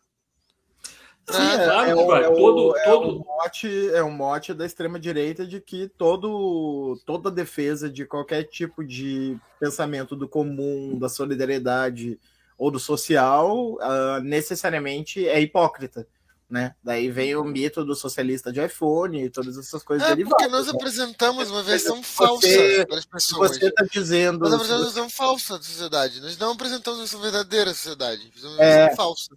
É, e por que apresentamos você... uma versão falsa? Porque nós é. queremos que essa versão que é falsa seja verdade. A gente aposta não em referenciar o mundo como ele é, mas em apostar na ficção de um mundo melhor. E ninguém mais quer isso, porque ninguém mais consegue acreditar no mundo melhor. Sim, e esse é o ponto todo... que fracassamos sucessivamente. Por é, apostarmos todo... numa grandiosidade e um mundo melhor do que ele é. Não, é, é, assim, ó, eu, eu, eu concordo, mas assim, eu acho que é, é tem essa questão de que ah, uh, o mundo é cada um por si, salve-se quem puder, portanto, se o cara uh, tá defendendo qualquer coisa relacionada com solidariedade é porque ele tá me roubando né? Isso só pode ser um é, golpe. Exato. Né? Isso só pode ser um golpe. É, não necessariamente, Essa coisa que o Lula, né? o Lula é um ladrão, ele é ontologicamente ladrão. Ele não é ladrão. Por causa disso. Praticou ato, de falar, exatamente. É, ele é ladrão porque ele é um hipócrita que quer defender que eu preciso abrir. Uh, uh, abrir mão daquilo que é meu para os outros, né? É, não Mas, esse, é, é, tempo, é, não, só, só para só concluir esse então, né? contrapontinho. Não, bem rápido. É, só que ao mesmo tempo, assim, essa ideia de que, de alguma maneira, eles têm o retrato mais realista da realidade e nós o retrato mais idealista, é parcialmente verdadeiro, porque a gente sabe também que sociedade, se não fosse uma série de, de, de estabelecimentos comuns, né, a sociedade já teria colapsado em formas ainda mais violentas. Então, de certa maneira, eles põem, eles põem em suspenso uh, de uma maneira, né, digamos assim, ó, para não falar alienada, vamos falar assim, agnotológica, né, para usar essa, essa ideia do, do, do encobrir zonas, né? Não, criar zonas de opacidade, né? Criar zonas de obscurecimento, né? Então tu não fala de uma certa coisa com, uma, com o intuito de produzir uma, uma espécie de, um, de uma cegueira deliberada sobre aquilo, né? Então, assim, ah, então a gente não pode falar que a pessoa só sobrevive se ela for cuidada na vida, né? Assim, ela só, então, assim, é, ao mesmo tempo é uma é uma é uma denúncia cínica da hipocrisia, mas simultaneamente esse cinismo não é tão inteligente quanto pensa que é. Né? É, claro que não, porque não adianta nada Sim. você dizer para as pessoas que elas estão erradas quando na verdade é, é, elas estão certas. Quando o Bolsonaro diz é todos contra todos, alguém que já vive, vive a vida, nem todos contra todos, fala, claro que esse cara tá certo, porque é todos contra todos. Ele fala, Sim. não, que funda a sociedade humana é uma, uma, uma comunidade geral, é uma vontade geral, é a solidariedade não vai convencer ninguém. Né? A gente não tem a oferecer a eles nada de concreto. Por quê? Porque nós perdemos, perdemos a janela histórica, no qual podemos, podemos como esquerda, oferecer alguma coisa. Perdemos a janela histórica, que foi as revoluções comunistas do século XX. Perdemos a janela. E agora o que nos resta é inventar entre as ruínas. E só isso. My é. Sim. Mas não, eu, eu, eu, tava, eu tava pensando essa coisa de uma outra, de uma perspectiva mais nesse sentido de que uh, uh, que no, no, no, no, no fundo, no fundo, essas pessoas elas estão elas estão uh, se enganando na medida em que não tem um fora da sociedade. Elas vivem em sociedade. Elas só acham que a partir do do, do, da informação, da bolha de informação que, chega, que, ela, que elas vivem, uh, elas podem dar conta do, do mundo alheio, podem viver no mundo alheio, aquela que eles entendem como que seria o mal, a sociedade é o mal para eles. E olha que essa bolha não é uma bolha que, ela só é uma bolha que foi construída sobre uma bolha, né? Mas que bolha é, você está falando, Charles, exatamente? Como? Qual é essa bolha? A bolha dos fascistas? A nossa bolha? Isso, isso. A bolha dos, a bolha do tipo, que do, dos fascistas. Ela não é uma, uma, ela é uma, ela já é um encastelamento que está dentro de uma classe social que já em si encastelada que não conhece um mundo, né? Mas o um mundo que sustenta ela de alguma forma. Agora ela, ela além de, além de não querer saber daquele mundo, ela se, vo, se vira de forma raivosa contra aquele mundo porque ela visceralmente, sem ter lido um livro, sem ter visto um filme, sem ter assistido uma peça de teatro, ela sabe do corpo, de, intuitivamente, ela sabe que a escassez está batendo na porta dela. Ela pode negar, ela pode pegar uma picape 4x4 e acelerar contra para dizer que o aquecimento global não existe, mas ela sabe que existe. Ela sabe que a chapa vai derreter. É isso. Eu acho. Né? Ela está criando mecanismos infantis de defesa. O mecanismo mais infantil é são crianças que estão batendo no chão e gritando eu quero, eu quero, é isso, cara. Eu concordo demais, assim, concordo plenamente com o que você está falando. Porque, inclusive, tem até um artigo que está para sair, que é exatamente esse argumento que você falou, Charles, exatamente isso. Eu acho que, assim, nós fomos subjetivamente formados sobre a égide de uma de um futuro melhor, como uma ideia normativa. Essa ideia normativa, ela está tanto no nível social, digamos, a sociedade vai melhorar, quanto no nível individual. Nossos filhos vão resolver nossos problemas, eles vão atender às nossas frustrações, eles vão dar conta do que é a merda que nós deixamos, né? E eu acho que diante da crise desse imaginário futuro, como uma coisa melhor, né, por causa do antropoceno, da mudança climática, quando ninguém mais consegue ter muito subsídio material para acreditar nisso, o que vai acontecer? Gente vai refugiar nesse passado. É, Como é, é a agressão eu... do Handmaid's Tale, do Kondaya. Diante do fracasso do futuro, vocês vão refugiar em um passado. Vão procurar um passado idílico na falta de futuro para aquilo que vai dar consistência às suas identidades vai dar consistência, tipo, a, a desorientação generalizada que todos vivemos quando isso que nos basilou enquanto intelectuais, enquanto civilização moderna, era a orientação a um futuro mais, melhor. O que, que, que vão fazer diante da impossibilidade de futuro melhor? Se não retroagir ou procurar no passado a esperança de um futuro melhor? Ou simplesmente de um tempo melhor em que não era tão. em que era possível acreditar no futuro melhor? Né? Vou voltar ao passado Cara, é... de futuro. Mas, mas assim, ó, eu, eu, eu acho que o. Uh, até pegando gancho para já perguntar uma coisa para o Charles, assim, ó.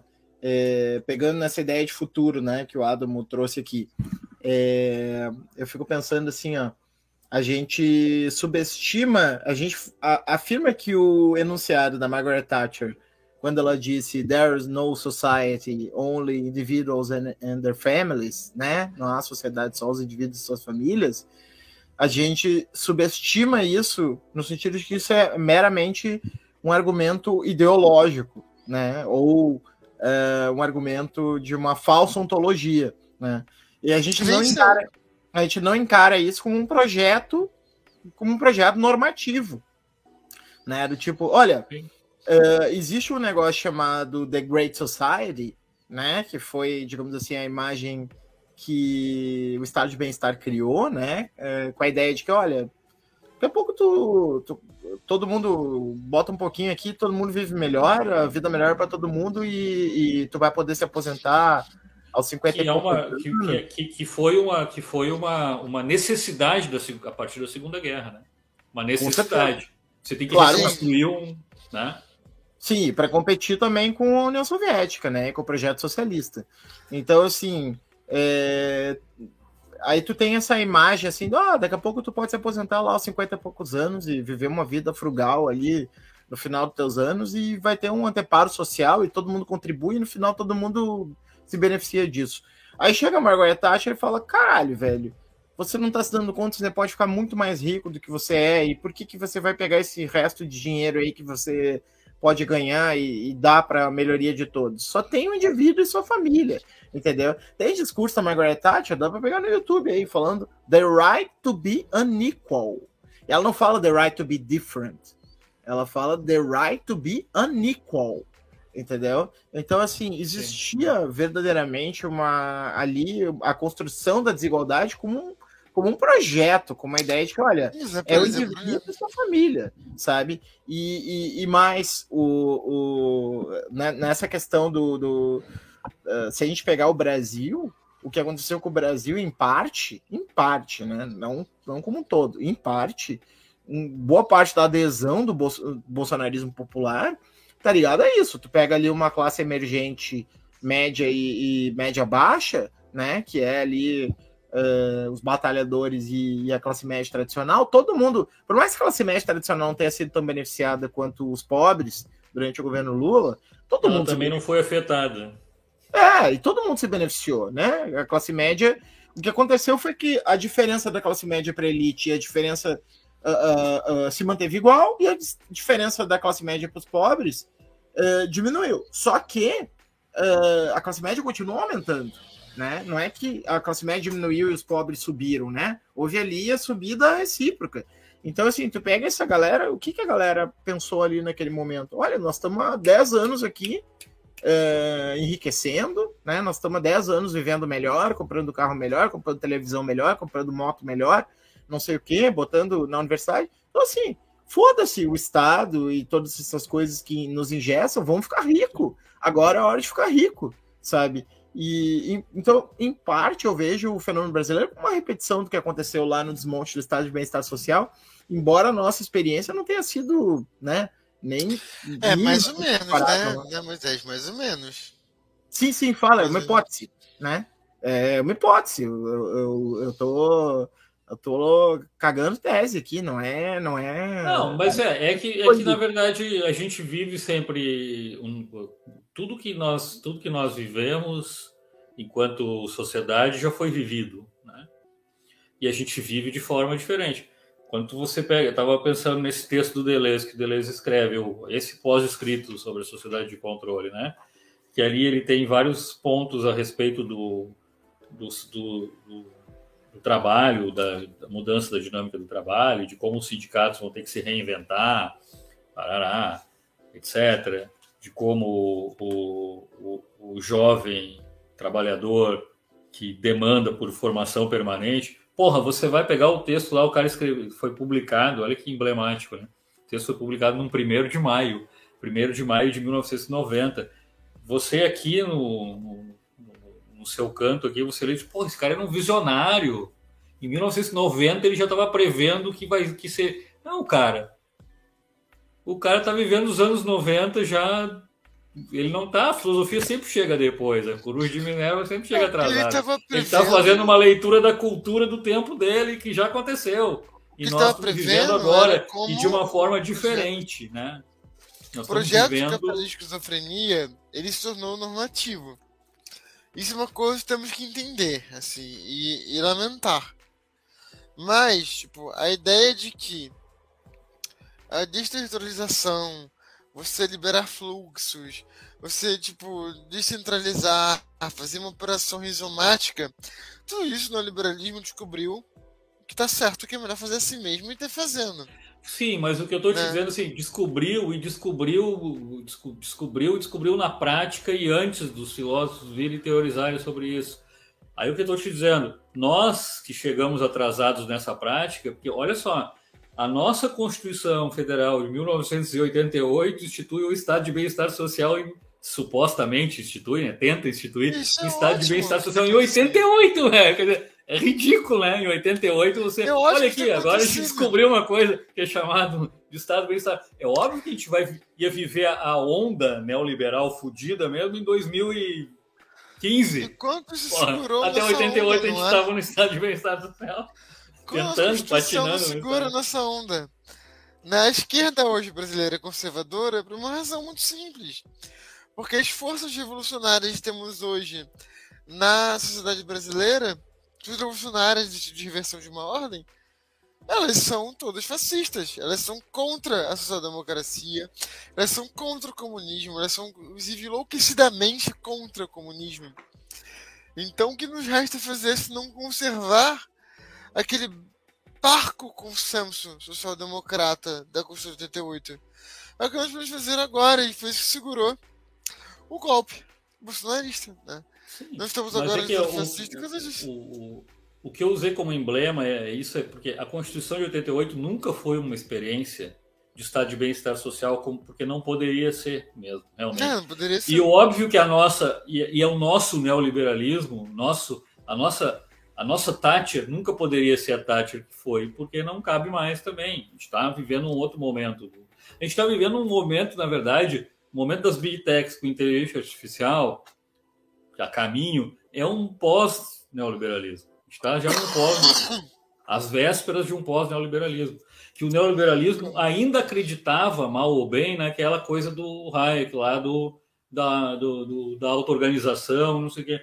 Cara, nós vamos ver que duas, três empresas vão dar as cartas no mercado, não tenham mais essa de autorregulamentação, de que os mercados não sei o que, não. Vai ser dois, tem, três tem, que vão. diz o Jameson, né, num texto com o Zizek. Não, não tem livre concorrência. É seguinte, é, as empresas colonizam os países como antigamente os países colonizavam outros. Né, as empresas têm tanto mais poder do que países que colonizam outro. E dá pra gente ver isso. Tipo, a Amazon taxou a França. A França. Não é o Brasil, é a França. Sim. E é, uma legislação aqui, na França aqui... que passou é de que a Amazon achou inadequada. A Amazon levou suas taxas, tipo, de vendedores franceses, taxando a França em retaliação. Tem uma empresa que é dominada por um careca filha da puta que pode taxar um país central. Não é nem um país periférico, é um país central. Então... E quem vai fazer contra isso? Poesia que os canais suportam poesia. Poesia é uma boa. Nem, nem poesia mais. E o Moisés, o negócio só, acho que a gente já há horas aqui, né? Não sei quanto tempo, uma hora e meia. Mas enfim, para retomar aquelas coisas, aquelas três pontos que tu me falou, assim, que ficaram perdidos aqui. Eu acho que essa questão do, do quiet quitting é, ela é emblemática do que, que é a exigência hoje de engajamento afetivo, né? Uh, porque você pode fingir, isso é uma coisa interessante. Na empresa contemporânea, você pode fingir um engajamento afetivo, né, como muitos fingem, e não entregar, como eles dizem, né, que eles gostam de entrega, não entregar nada, e, e você está com uma relação boa com a empresa.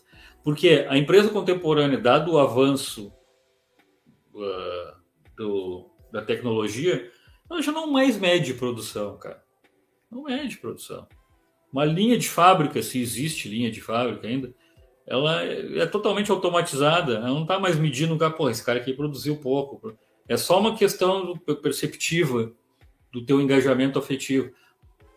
Né? Os trabalhos no, no, nos países centrais já se discute os trabalhos de merda, que é isso, né? Trabalho de merda é você fazer um trabalho de merda fingindo que está fazendo uma coisa relevante, fingindo que está engajado afetivamente naquilo, para ganhar um salário de merda, e a gente segue todo mundo fingindo que estão fazendo alguma coisa. Então, é, é mais uma implicância, uh, sei lá, perceptiva, do que necessariamente, né? Porque a questão da entrega ou não, ela é. Como é que eu vou te dizer? subjetiva a partir de quem está gerenciando isso, né? Digo, cara, você, o, o, mas claro que tem uma coisa uh, uh, de valor aqui por trás, né? Do, do, valor do capitalismo contemporâneo. Você tem, não interessa se fingindo ou não, mas você tem que estar tá engajado afetivamente. Você tem que mostrar que você vestiu a camisa. Mas não é uma coisa moral, é, é, um, é algo é um instrumento de captura. Você tem que entrar na minha gaiola, você tem que entrar no meu instrumento de captura. Mesmo que fingindo, eu estou entrando aqui, a porta aberta, entrei, mas você tem que entrar. Se você uh, se blindar afetivamente e disser, não, eu vou só fazer o que está no contrato, tá, tá, tá, tá, tá errado. Mesmo que o outro que, afetiva, que é engajado afetivamente faça o mesmo, a produção é a mesma que a tua, os dois caras produzem a mesma coisa, tem a mesma. Primeiro que métrica dessas produções já não tem mais, mas digamos que tem uma métrica. Eu posso produzir. O Moisés produziu cinco peças e o Charles produziu cinco peças, mas o Charles sem engajamento afetivo e o Moisés feliz, com discurso motivacional, foi em todas as palestras, tem todos os certificados, preencheu todos os relatórios. Esse é o cara que eu quero. Porque esse cara eu tenho como entender ele. Charles, eu não tenho. Esse é o ponto. Basicamente é esse. Você tem como entender. Quando você vestiu e... a sua camisa, a empresa ou não? Vestir a não, camisa é, que não é o, empresa. Mas não é uma coisa ética. a gente, a gente, a gente tenta. Tá. Como? Isso, isso é uma coisa que tu que tu tá teorizando ou isso é uma coisa que tu realmente observa acontecer na tua prática profissional assim? É uma coisa que tu tá especulando não, é algo que eu estou Ou... especulando. Na, na prática, na, a, a prática profissional, a prática profissional. Tipo bancário. Prof... Bancário. O cara pode ficar lá e não vender seguro, não vender não sei o quê, mas se o cara é o puxa-saco do chefe e bota a camisa do Santander e, e, sei lá, faz dancinha no TikTok falando quanto ama o Santander, o cara fica. Como é que é? é primeiro, primeiro que o grande problema no bancário é justamente isso, que não tem uma métrica da produção. Porque a produção, ela não tem como medir a produção das pessoas. A, a produção ela é meio que aleatória, entendeu? Você está vendendo produtos que você uh, não depende só da sua vontade de vender, né? Depende de demandas, depende de política governamental. Por exemplo, você não vai vender financiamento de imóvel se não tiver uma política governamental e uma política de juros compatível, né? Tem como obrigar alguém a botar uma arma na cabeça de um, de um classe média baixa e dizer vai, vai financiar uma casa aqui com juros de e vai pagar uma prestação de 3.500, o cara não ganha, não ganha isso. Então, é difícil ter uma métrica disso. Mas, especificamente no, no, no, meio dos bancários, por exemplo, que é o meio que eu mais trabalho, não só, mas cada vez mais eu tenho trabalhado para outras categorias também. Mas uh, você, você, não tem essa métrica, né? Você não tem uma métrica, mas você tem é, o fingimento de que existe uma métrica. Você tem de relatórios, o que, que você produziu hoje, o que, que você produziu.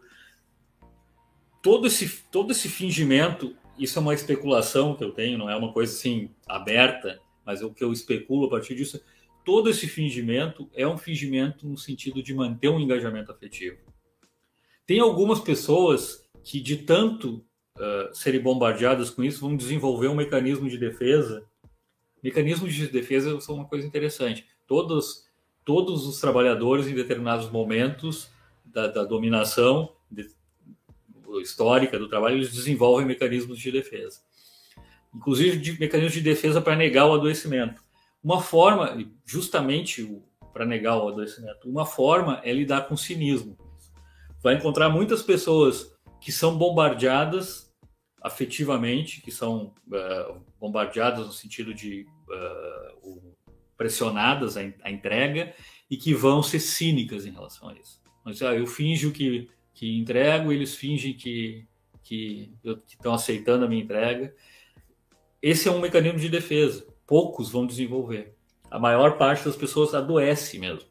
Porque como, olha a confusão, cara. Imagina uma série de, de pressões em ti para produzir, tu não sabe exatamente o que tem que entregar e não tem uma métrica. E tu é avaliado por um superior que avalia tira do cu os dados. Ah, esse aqui eu vou dar a nota 5, 10. E aí tu tem que tem sistema de avaliação de rodízio, aí tu tem que avaliar outro. Agora eu, Moisés, sou um colega, eu tenho que avaliar ele. Professor avaliação... de pós-graduação conhece essa métrica aí também. Então, velho, né? O que, que a pessoa, o que, que a maior parte, o que acontece com a maior parte das pessoas, elas sucumbem emocionalmente. Mas não é um efeito, o que eu tenho defendido é, não é um efeito colateral, ou não é um, o adoecimento, não, é desejado. A administração, a empresa, a empresa, a ética empresarial, deseja que você adoeça. Deseja, porque você não, está, não consegue estabelecer estratégias de resistência. O cinismo não está mais no teu cardápio afetivo no momento que você adoeceu. No momento que você está deprimido, no momento que você tem crise de ansiedade, síndrome do pânico. Porra, atendi um cara hoje que não consegue passar na frente do banco, não é o eu. Todos os dias eu atendo alguém que não consegue passar na frente. Esse cara sucumbiu, ele nem cínico ele consegue ser mais. Né? E agora ele não serve mais. Quando ele está com síndrome do pânico, quando ele está com burnout, aí ele não serve mais. Mas até ele desenvolver isso, ou quando ele está nessa apatia afetiva, aí ele não serve mais. Mas enquanto ele consegue uh, integrar um time e produzir mesmo que seja no aleatório, porque métrica não tem, né? mas mesmo que ele entregue, porque o banco tem uma média né, mensal do que ele produz. O banco enquanto banco, né? não enquanto as pessoas produzem. Tem uma média. Mantendo essa média e o cara estando doente e não se mobilizando, ótimo. Tá? Se ele conseguir integrar um time e achar uma motivação uh, de entrega naquele time e mesmo estando com a vida afetiva dele totalmente fodida, totalmente doente, tá ótimo. O problema é quando ele não consegue nem integrar o time mais. Quando ele vira disfuncional ou anormal, né, para resgatar um conceito da sociedade de disciplina. Quando ele vira um anormal, quando ele começa a perturbar o ambiente de trabalho, né, quando ele começa a puxar o time para baixo, porque ele já não se engaja mais, ou ele foi tomado por afetos tristes e mais nada, aí ele é um problema. Mas enquanto ele for individual, enquanto ele tiver fudido afetivamente, deprimido, tomando medicação para depressão, tomando medicação para ansiedade, mas produzindo, é o que a gente quer. Esse é o trabalhador ideal. Bom, é isso aí. Sim, estamos fodidos e todo mundo sabe disso, né? É, intuitivamente. Cada vez mais fodidos. Todo mundo sente isso. Mas assim, eu, eu gostei dessa live porque eu sempre gosto de conversar com pessoas que são mais pessimistas que eu. Né? É, porque daí eu não me sinto. Mas aí você é muito otimista.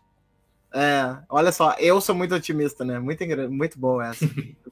porque assim, não imagina quantas vezes na vida já fui chamado de pessimista e catastrofista, né? Ainda mais para delesianos, né? Então, então, conversando com dois delesianos mais pessimistas e catastrofistas que eu, é sempre uma. O problema, o problema dos delesianos é que eles são hippie, cara. Esse é o problema. Não, a maior parte dos delesianos são tudo hippie.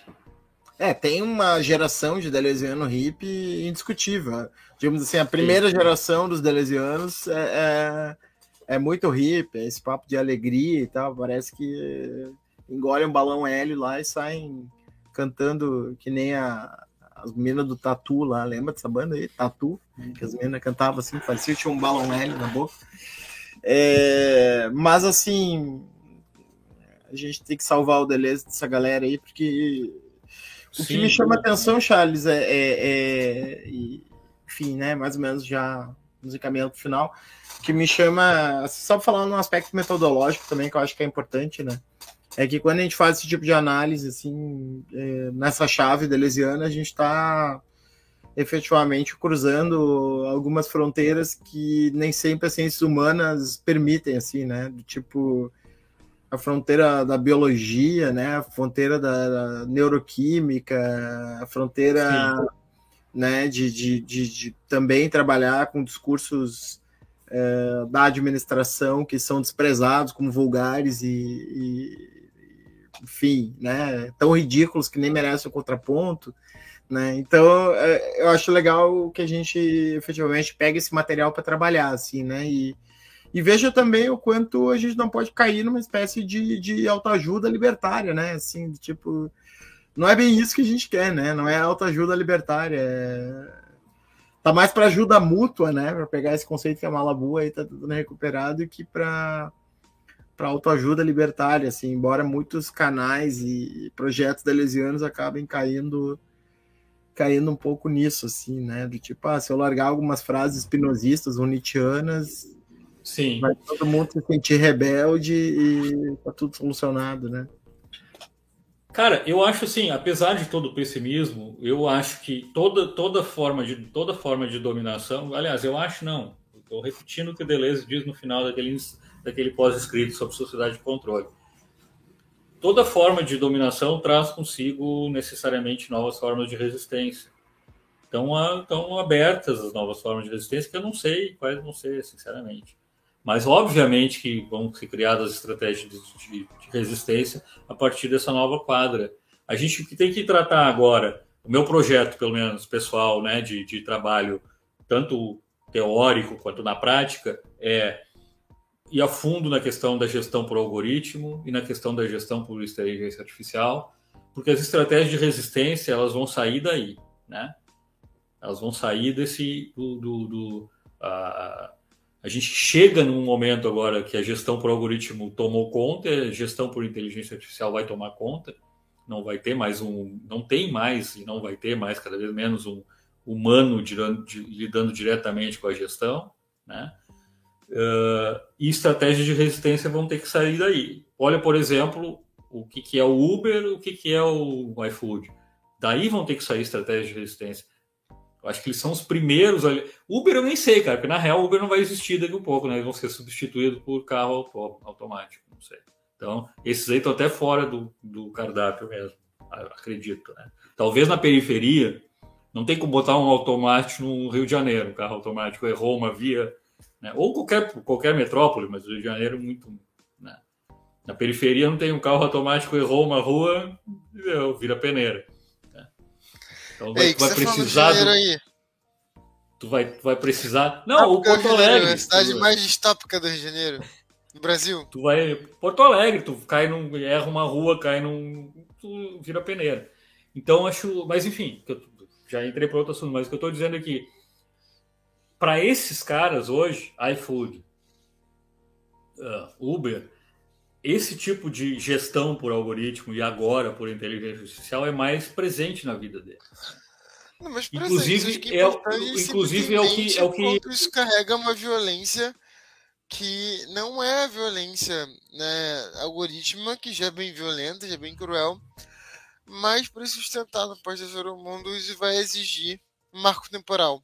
Por exemplo, que o Moisés falou, né, vai envolver tipo o extrativismo, essa feição mais bruta, vai exigir tipo a destruição dos povos indígenas, gente, vai exigir os modos de governabilidade que Foucault chamariam de modos da soberania, né? Justamente, vai exigir isso, como já acontece, já acontece o tempo todo. Sim. Então a gente fica digo- muito. Claro, claro, pode falar. pode falar. Não, o que eu digo é que as estratégias de resistência vão surgir daí, dessa nova forma de gestão. A gestão por, algo... A gestão por algoritmo e a gestão por inteligência artificial, elas vão necessariamente, sendo tentando terminar com uma fala otimista, né? Elas vão necessariamente, uh, tem que necessariamente trazer novas formas de, de resistência. São elas sim. que vão dar a tônica da resistência. É o cara, uma hora o cara vai se dar conta que o, o tempo picotado dele, que ele acha que, que aparentemente é uma vantagem, é um ganho, pode ser que seja um ganho de alguma perspectiva, é um ganho. Agora você não tem mais uma linha do tempo onde você trabalha oito horas nessa linha do tempo e termina essas oito horas e, e você está pronto a fazer outra coisa da sua vida, ir para o boteco, beber, acabou. Agora você vive tempos picotados. A pessoa encara isso como uma vantagem. Eu não tenho mais que cumprir horário. Não, ela está 24 horas por dia trabalhando, engajada ao trabalho, Sim. 24 horas por dia. Outra coisa que a gestão por, por, por, por algoritmo nos trouxe, é, por inteligência artificial vai trazer muito mais. A pessoa não tem que, tu não tem que responder um chefe, né? Todo o trabalho anterior, toda a organização do trabalho anterior foi moldada no aspecto chato, horrível, de tu ter responder um chefe. Agora tu não tem mais um chefe, tu tem um algoritmo dizendo quantas, analisando quantas entregas tu fez e se tu cumpriu a meta das entregas, se tu é como é, é, al- alguns chamam de gamificação, né? Você tá não você não está mais trabalhando, você está jogando um jogo e você tem que passar de fase. Passou. Em algum momento as pessoas vão se dar conta que não estão jogando um jogo, estão trabalhando, se fudendo para alguém ganhar dinheiro. Como E vão começar, tra- vão começar a organizar estratégias de resistência. Acho eu, né? Não tem outra saída. Ou sei lá, ou vão sucumbir. Vamos sucumbir Trabalhando vamos sucumbir. 12 horas por dia. Cara, cara, como é que. Esses dias eu estava perguntando para um amigo meu que, que, que, que é Uber. Como é que um Uber se vira, cara? Né? Com a gasolina tanto e com o Uber pagando, se vira trabalhando 12 horas por Sim, dia. O cara falou é para mim, eu trabalho 12 horas por dia. das relações trabalhistas ao qual todas as empresas vão tentar se adequar. Todas as empresas, educacionais ou não, vão tentar se adequar a esse modelo. Que é o melhor modelo É, não é tentar se empresa, adequar, já estão nesse modelo. Cara. Já estão nesse Já modelo. estão nesse modelo e vão querer o máximo possível uberizar tudo que há. As relações Então- trabalhistas tendem a ser, a ser uberizadas. E beleza, é o que acontece no nosso mundo hoje, mas nós vamos resistir. Como é. Com esse, com esse final aí, esperançoso, terminamos, né? Com esse final aí. terminamos com essa. né? com. Meio. Liberato esse final aí, né? tá, tá valendo. Né? Terminamos Então, com essa fala. É isso aí. Valeu, Nós somos galera. legião, galera. Somos Hã? legião. É, Somos legião. legião, é isso aí, é isso aí. Beleza. Vamos todo mundo pra banheira do Gugu no final da festa. é, é, ou se não pro Silvio Santos lá, quem quer dinheiro, né? Vamos, Isso Quem quer CLT? é, Ninguém, ninguém quer mais. é. CLT ninguém quer mais. Então tá, valeu por terem estado Falou, aqui. galera. E valeu, Charles, valeu, Adamo. É, amanhã tem mais, Adamo, Adamo Workaholic, é, Eu? controlado pela Sociedade do Controle, né? Produzindo. Exatamente uma putinha da, da, da sociedade burguesa. Amanhã teremos uma live também sobre artificial e o pensamento de Simon Dom, que é o melhor filósofo, eu acho, é, do, sobre técnica. Exato. né? Então, juventude aí, formada por Heidegger, vamos ver Simon Dom amanhã destruir todas as suas pretensões. Beleza. Então tá. E siga o canal, toca o sininho, Diaba 4 lá, que você sabe que eu não Não sei. sigam o canal, gente. Nosso canal é muito legal. Vocês merecem. Sigam. Pô, esse canal é merecem- muito legal. Vocês são tão merda que nós não chegamos ainda a 10 mil. Vamos lá, galera. Vamos lá. Vamos seguir É. essa Não, merda falta aí, pouco porra. pra 10 mil, né? Vamos lá, gente. Não, mas nós Gente, estamos sério. empacados nessa merda aí faz um ano aí, não conseguimos chegar a 10 mil. Propõe Também um exercício YouTube- imaginativo. O YouTube, Entre nós e o Felipe Neto. Vamos é, lá, né? É, o YouTube, o YouTube esconde essa porra também, isso é, isso é foda. Mas enfim, beijo para todo mundo. Até a próxima. Falou. Próximo até Valeu. mais, juventude.